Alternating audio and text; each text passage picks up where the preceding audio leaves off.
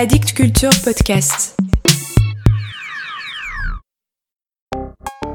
La critique invisible de David Nathanson.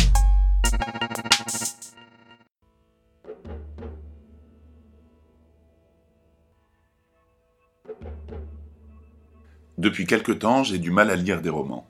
Je sais pas pourquoi, j'ai pourtant toujours été un grand lecteur, j'adore les histoires, j'adore qu'on m'en raconte.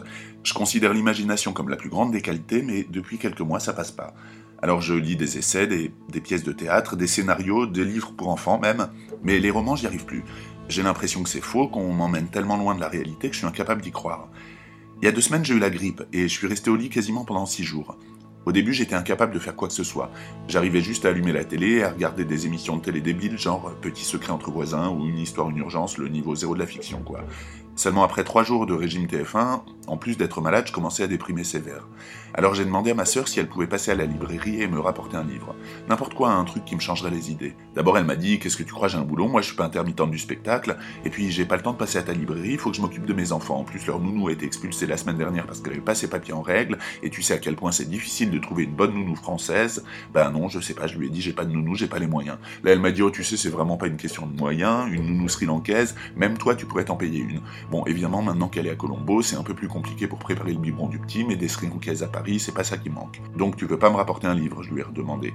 Non, je te dis que j'ai pas le temps. Pourquoi tu demandes pas à Julia ou à l'autre là, comment elle s'appelle? Euh, Mais si, tu sais, euh, Léonore, je lui ai dit. Oui, Léonore, c'est ça, vous vivez pas ensemble?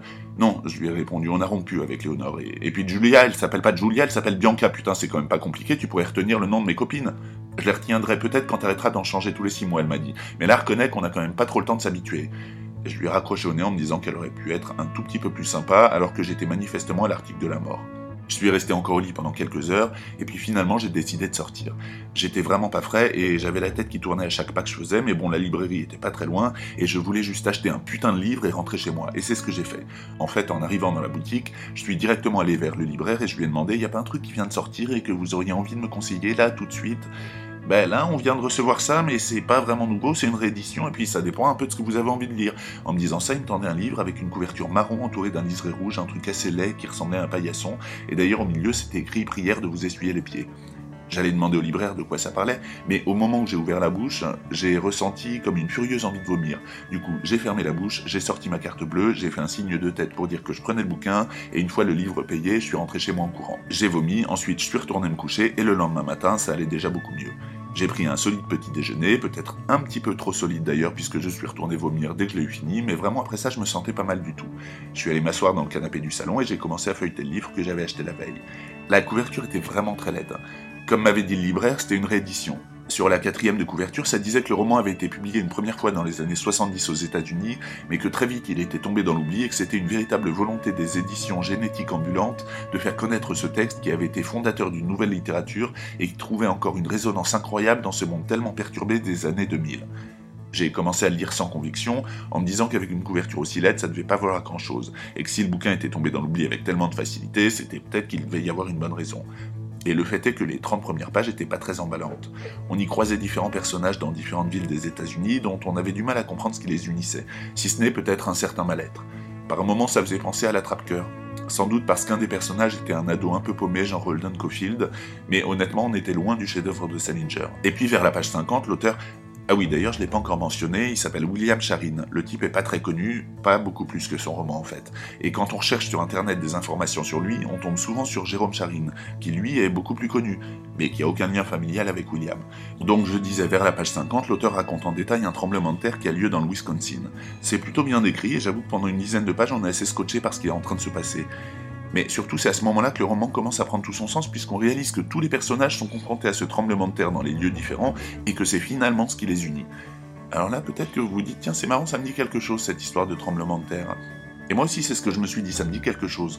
En fait, j'avais l'impression d'avoir déjà lu ce livre, mais bon, comme j'étais encore pas mal malade, j'ai mis ça sur le compte de la fièvre. J'ai posé le bouquin, j'ai fait une sieste. Sauf qu'en me réveillant, j'ai tout de suite pensé au film de Robert Altman, vous savez, Shortcuts.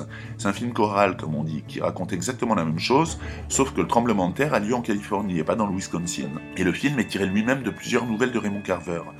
Évidemment, j'ai fait une petite recherche en me disant que j'avais probablement levé un truc genre plagiat que personne n'avait encore décelé, et je voulais savoir qui de Carver ou Charin avait copié sur l'autre.